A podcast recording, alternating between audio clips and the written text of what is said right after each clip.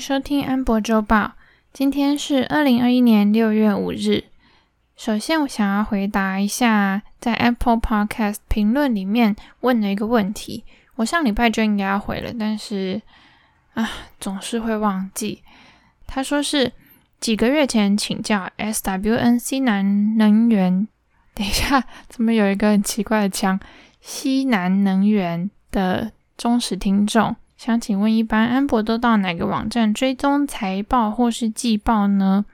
这个问题应该是在问财报的时间吧？因为如果你要看某一间公司的财报的话，基本上可以直接去他们的网站上面看。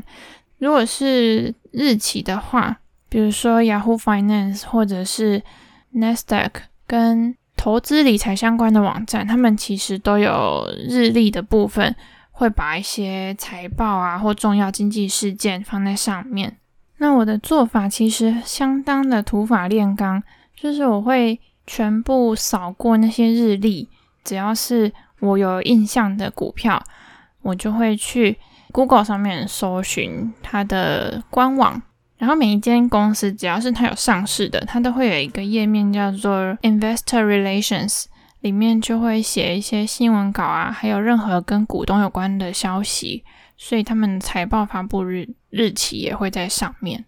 那那些日历网站，他们其实呢，讯息并不完全会是正确的。而且有时候它只是根据前一季的财报日期来估计下一季会在哪一天发布，所以我是会一间一间到官网上面去确认。只要官网上面没有确切的消息，我就不会放在周报里面。那除了这个动作之外，我也还会多方参考一些有整理财报日历的消息来源，确认说我有没有漏掉哪一间公司这样。所以说，其实没有一个很直接的地方可以追踪这些日期的，除了我的周报。只是有可能比较不方便的就是上面不一定会有你有买的股票啦，因为我不会每一间公司都放。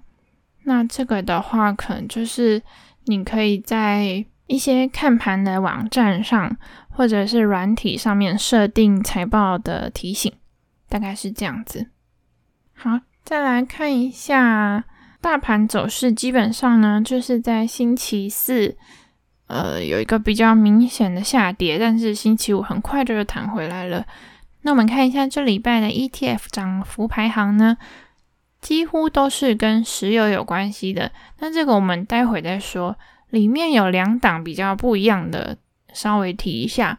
一个是 PEJ，其实就是上礼拜提过的动态休闲娱乐组合。那里面呢，就是 AMC 嘛，大家知道的。另外一档是 DSPC，这个比较有趣，它是专门追踪已经合并完成的 Spec 公司。它跟我们上礼拜提到的 FOMO 这一档 ETF 是同一家资本管理公司出的，那一间叫做 Tuttle。就是 T U T T L E，它的成立时间应该蛮短的，因为我看它的旗下 ETF 其实并没有很多，而且呢，上市的时间也都还不长。那它除了出这一档 Spec ETF 之外，它自己也出了另外一档 S O G U，专门放空 Spec。它直接就在网站上面讲说，你可以用 S O G U 来跟它对冲。那不知道大家有没有印象，就是在更上上周呢，还有另外一档 ETF，它也是追踪 SPAC 公司，那也有到涨幅排行上面过，是 SPXZ，那它是另外一间公司出的。目前总共就是有四档 SPAC 相关的 ETF，除了刚刚提到那两档之外，还有 SPAK 跟 SPCX。不过后者是追踪的是还没有合并完成的 SPAC 公司。好，那我们回头来看其他档上榜的石油相关 ETF。那这几档呢，其实他们都跟油价的走势有高度的相关。那这一次他们的涨幅又尤其的明显。其实主要有个重点，就是六月一号的时候，OPEC Plus 他们有举行部长级的会议。那在会议上面呢，他们对于未来欧美中的经济复苏是相当乐观的，也都一致认为之后石油的需求会上涨，那原油价格也就因此被激励到了。不过哈，目前美国呢，他们的原油生产量距离疫情前还有很大的一段距离。不过炼油厂的产能利用率呢，是有已经恢复到疫情前，然后还没有到之前的高点就是了。那这个时候呢，OPEC Plus 那些会员国，他们其实是想要趁这个时候增产，来抢那个国际市场上面的美国原油市占率。另外一个变因就是现在美国和伊朗跟其他国家其实在讨论那个伊朗核协议的问题，那他们有机会撤销对伊朗的经济制裁，也就是说让他们恢复可以出口原油。那恢复之后呢，原油的供给其实就会大幅的增加，接着就会影响到油价，所以这个部分是油价方面比较不能确定的因素，所以我们接下来就需要密切的注意之后的发展是怎么样。那另外还有一个因素，就是下星期五六日的时候呢，G7 高峰会就要在英国举办了。G7 就是有美国、加拿大、日本、英国、法国、德国和意大利。那他们会讨论的议题呢，会包山包海。首先一定是会谈到疫苗的事情。那其中有一个英国，他们想要提议 G7 的会员国全面停止使用火力燃煤发电。那如果通过的话，我们就是要看他们定的时程是什么时候，然后会如何影响需求。然后上星期呢，其实像中国开放三胎，就是改变他们的人口控制政策，还有像拜登扩大中国军方相关企业的投资禁令这件事情，大家应该都有看到蛮多资讯的。但我想要讲一下，就是六月一号的时候，欧盟决定拍板执行疫苗护照的这个系统，那要求。会员国在七月之前呢，设定好他们的认证流程。那所谓的认证，就是要求你要有抗体，抗体的获得包括打疫苗，还有确诊后康复这样子。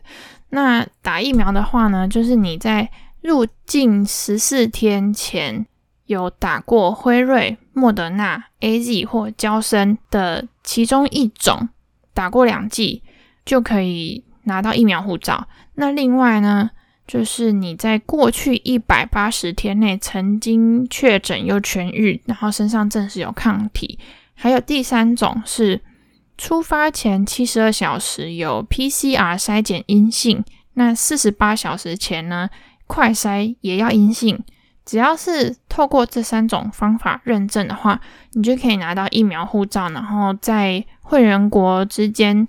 畅行无阻，不管是商务或者一般旅行都可以，然后完全不需要再做隔离。那随着夏天旅游旺季的到来，其实这个是一个很，至少对于看重旅游业的欧洲来说呢，是很有帮助的一个政策。那大家也都知道，现在美国生活也是在步上正轨，尤其是这阵子 NBA 比赛，大家想说，哎，为什么大家都不用戴口罩了？那有一些。街景的照片也是会说，嗯，怎么人那么多，然后看起来没有在保持安全距离。那口罩也是有些人有戴，有些人没有戴。其实就是因为他们现在疫苗打的人已经够多了，或者是说有抗体的人够多了，所以他们已经拿掉一些口罩的限制。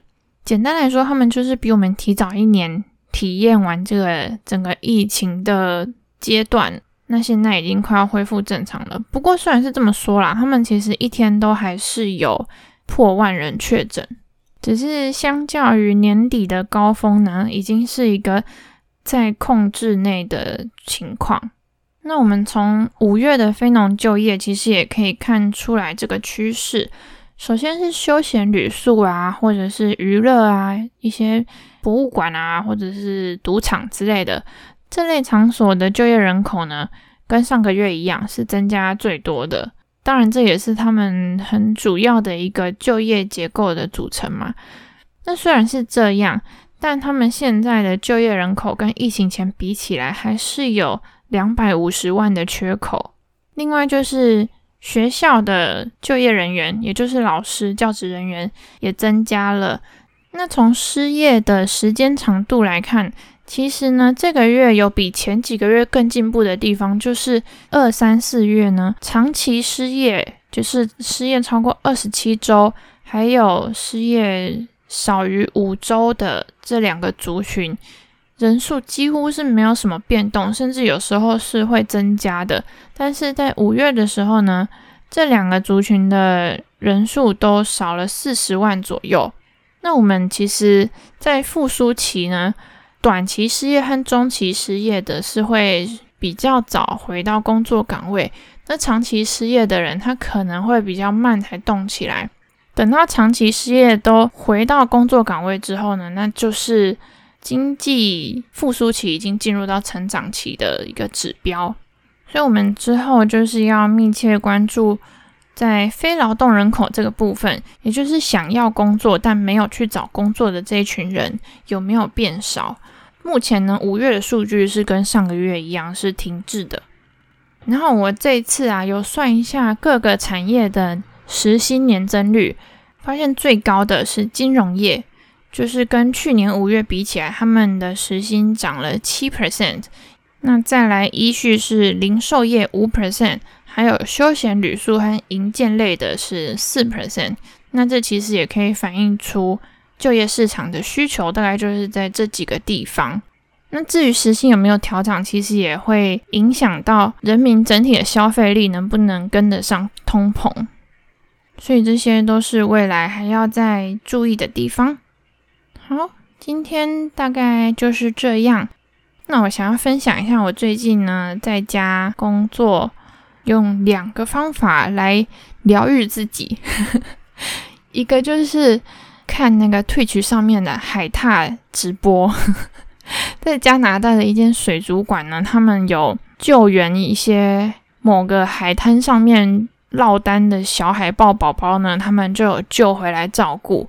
那他们现在的水族馆里面就有好几个摄影镜头，那大家可以在退曲上面看到。他们比如说在玩水啊、吃东西或睡觉的样子，然后真的是超级可爱。我已经看一整个礼拜了，就是上班的时候就把平板放在旁边开那个直播看。那另外一个方法就是，现在有些花店是可以在网络上订花，那他们可能用一些 Lalamove 或者是店家亲送的方式，就是可以小量的订一些散花。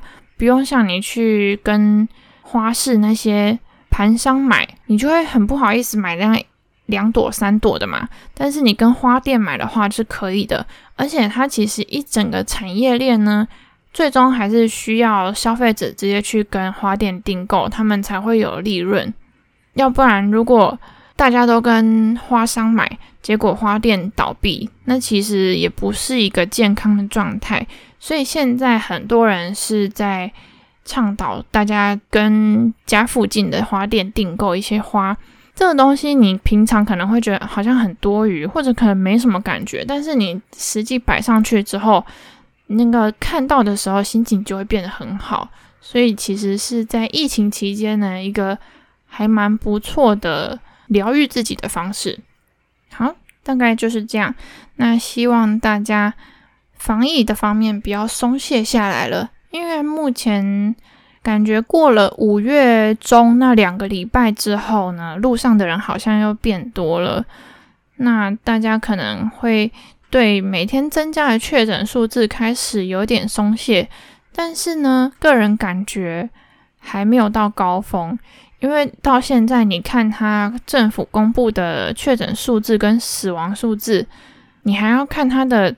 发病日期，就这是会有一段时间的延迟的。那你从发病到确诊到被公布出来，其实这之间如果没有自己发觉的话，是有可能再传给其他人。而且，嗯，比较可怕的是，一个家庭里面只要有一个人在外面接触到病毒，它是有非常高的几率传染给家里的每一个人。所以，这个就是。需要特别提防的地方。那大家呢，外出如果非必要的话，就不要出去。如果有外出，一定要做好消毒跟清洁。那希望大家都可以保持健康平安，千万不要被影响到。好，那就这样子喽，拜拜。